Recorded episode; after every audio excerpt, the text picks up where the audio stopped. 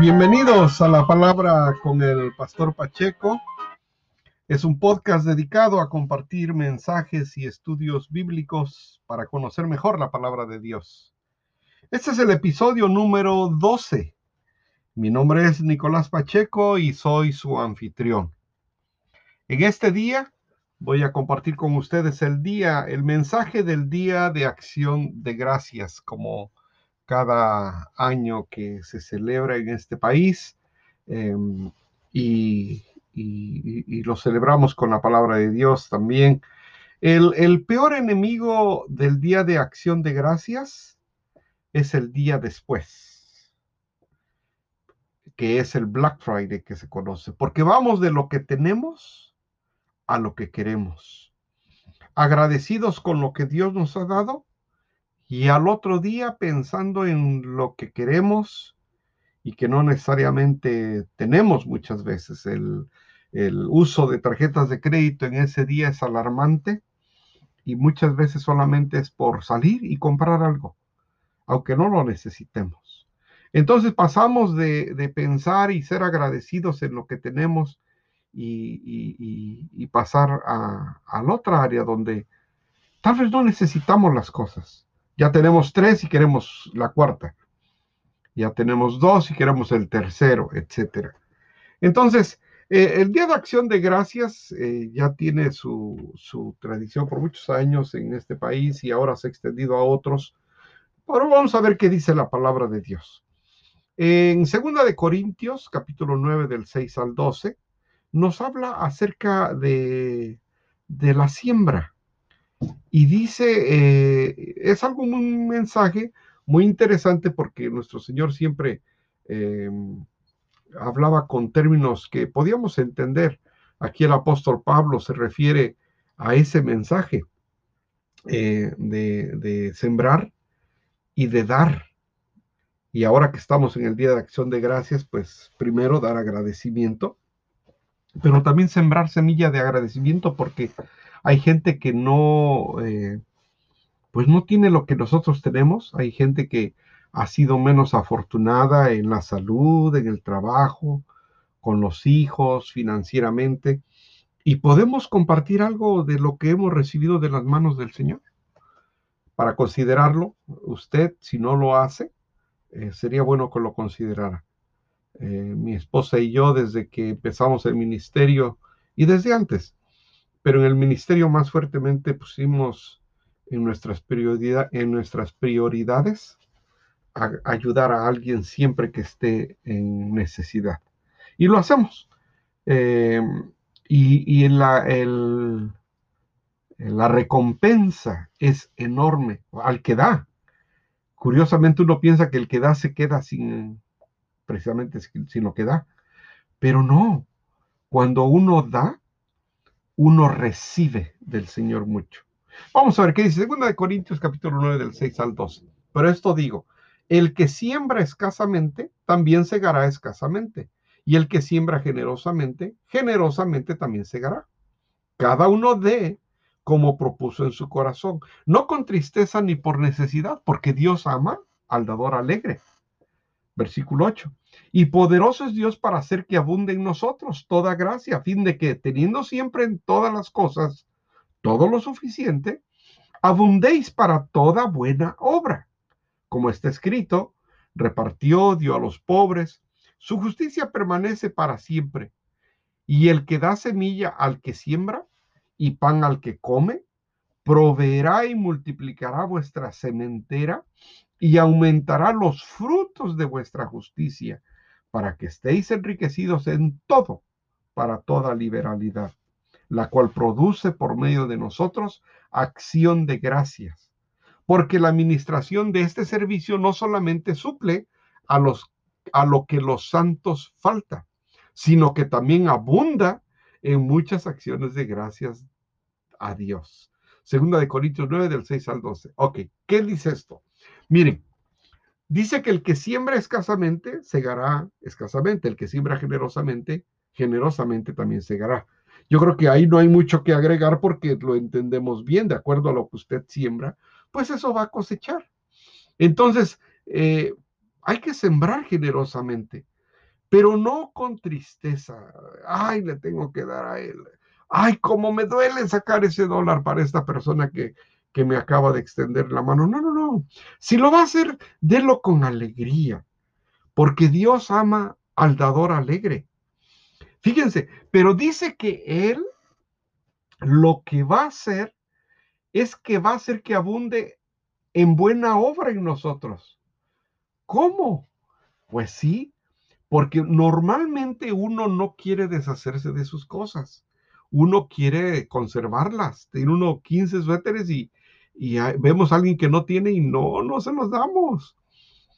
Pero cuando lo empezamos a dar con alegría, el Señor hace que uno empiece a dar con gusto. Y sabe que no toda la gente puede dar con gusto. Ahora, para dar, no necesariamente tiene usted que tener. Yo he visto gente que tiene muy poco, pero siempre da. ¿Y saben qué? Que el Señor hace que multiplique esas acciones.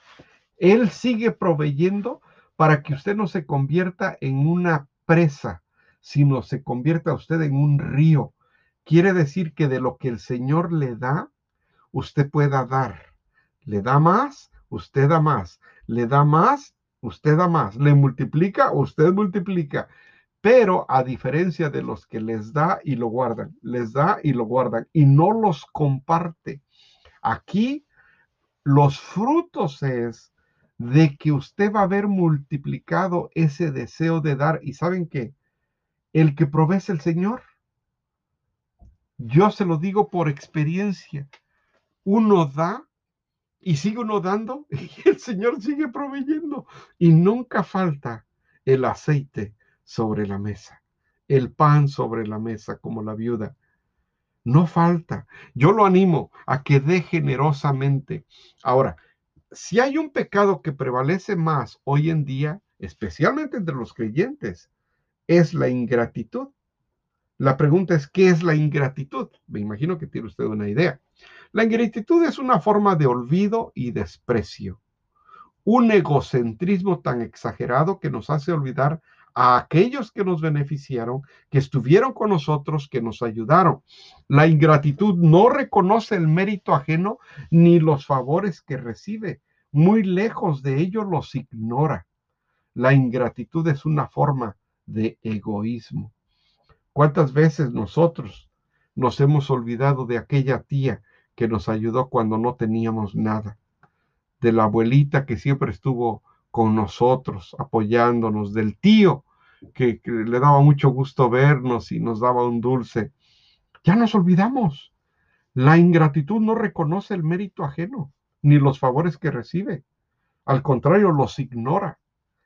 La ingratitud es una forma de egoísmo. Mi pregunta es, ¿usted se considera una persona egoísta? Ya sé, me va a decir que no.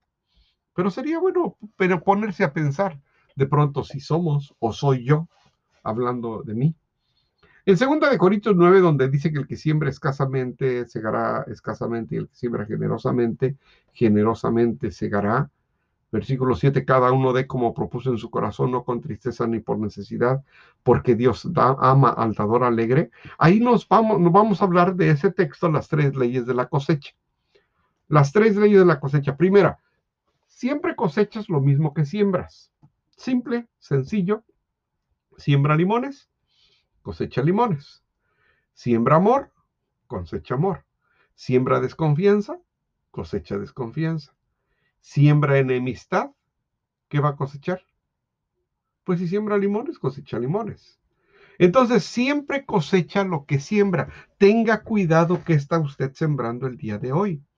Amor, discordia, envidia, Tenga cuidado porque la segunda ley es siempre cosechas más de lo que siembras.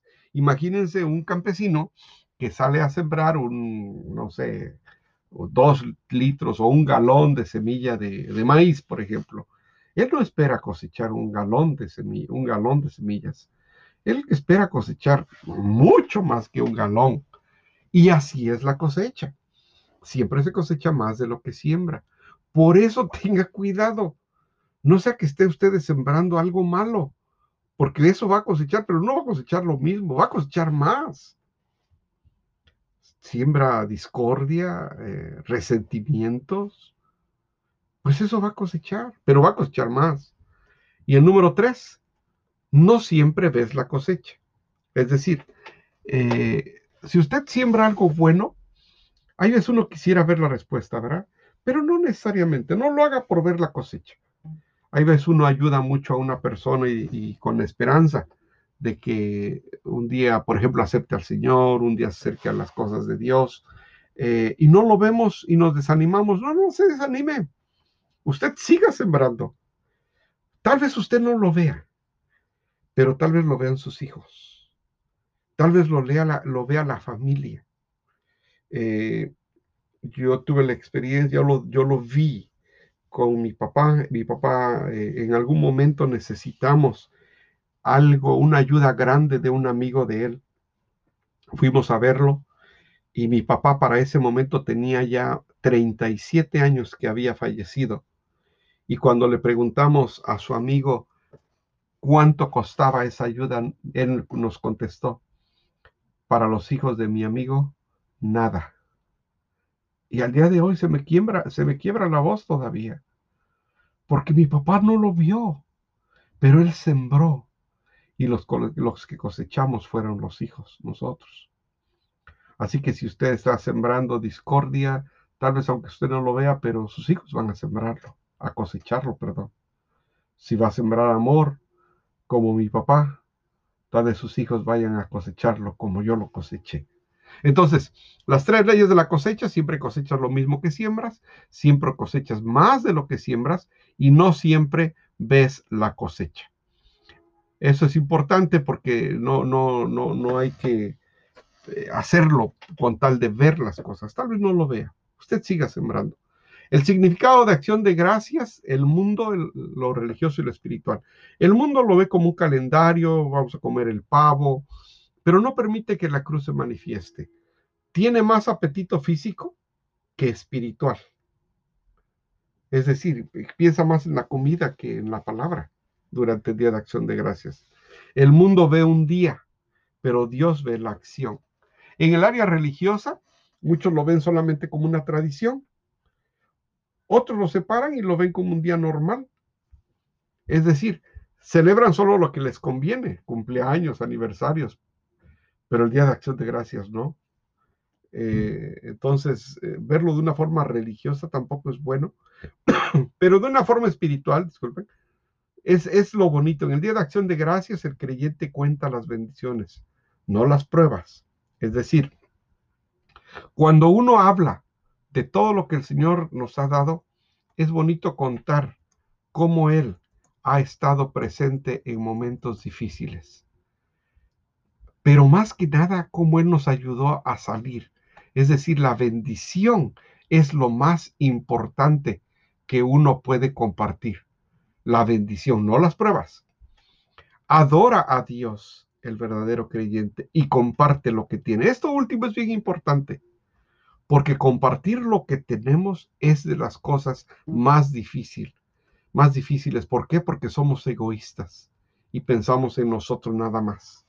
¿Quién es el más importante? Yo. Y después, pues yo. Y por último, pues también yo. Y no es así. La Biblia no nos dice eso. La Biblia en Levíticos 22, 29 dice, cuando ofreciere sacrificio de acción de gracia a Jehová, lo sacrificaréis de manera que sea aceptable. Vamos a hacer las cosas, pero vamos a hacerlas bien, que sean del agrado de Dios, que sean aceptables. No de usted con trampas porque eso no es aceptable para el Señor. O no de usted a, cambio de que después le devuelvan el favor. No, tampoco. Tiene que ser de manera que sea aceptable para, para Dios. Levíticos 22, 29. En Nehemías 11, 17 dice, y Matanías, hijo de Micaía, hijo de Sabdi, hijo de Asad, el principal, el que empezaba las alabanzas y acción de gracias al tiempo de la oración. Fíjense, había alabanzas había acción de gracias y había oración. O sea, usted no debe conformarse solamente que, oh, Señor, gracias por ese día que me das, gracias por el trabajo, adiós. No, hermano, tomes un tiempecito. Dígale al Señor, gracias Señor, por quién eres, porque eres Dios, porque tuviste misericordia de mí. Gracias yo te doy por todo lo que me das y también por lo que no me das. Te pido por mis hijos. Es decir, incluye alabanzas, acción de gracias y oración. Es lo que hacía el pueblo, el pueblo de Dios en Nehemías capítulo 11, 17. Vamos al Salmo 26, 7. Dice para exclamar con voz de acción de gracias y dice, y para contar todas tus maravillas. Yo sé que muchas veces no hay confianza para platicar con todos, pero platíquele usted a la gente con la que usted eh, eh, eh, sienta esa confianza. Puede ser con muchos, puede ser con dos, pero cuente las maravillas del Señor. No se las quede para usted. Cuéntelas y dele el crédito a Él, no a usted. No vaya a decir, bueno, conseguí ese trabajo, pues es que yo estuve aplicando y le eché muchas ganas y dele el crédito a Dios. Gracias a Dios que tuve trabajo. Y por último, dice, entrad por sus puertas con acción de gracias. Salmo 100, capítulo, versículo 4. ¿Qué quiere decir eso? Siempre, hermano, que usted tenga un encuentro con el Señor, ya sea en oración o yendo al templo, entre con acción de gracias. Se lo repito entonces. Dice en Levíticos que la acción de gracias tiene que ser aceptable. En Nehemías dice que se tiene que empezar con alabanzas, acción de gracias y oración. Salmo 26 dice que es para contar las maravillas. Salmo 100, que entremos siempre con acción de gracias. Así que yo lo animo a tomar un momento para analizar todo lo que hemos recibido de Él. Y por último, déjeme decirle, ¿sabía usted que la acción de gracias se practica en el cielo? Apocalipsis capítulo 4 del 8 al 9. Dice, los cuatro seres vivientes tenían cada uno seis alas, y alrededor y por dentro estaban llenos de ojos, y no cesaban de día y noche de decir, Santo, Santo, Santo es el Señor Dios, Todopoderoso, el que era, el que es y el que ha de venir. Versículo 9, escuchen. Y siempre que aquellos seres vivientes dan gloria y honra y acción de gracias al que está sentado en el trono, al que vive por los siglos de los siglos. Hermanos, si en el cielo se, se practica la acción de gracias, donde ya estamos en la gloria o estaremos en la gloria eterna, cuanti más aquí en, el, en la tierra, donde tenemos retos, necesidades, miedos, temores, angustias, cuanti más, hermanos.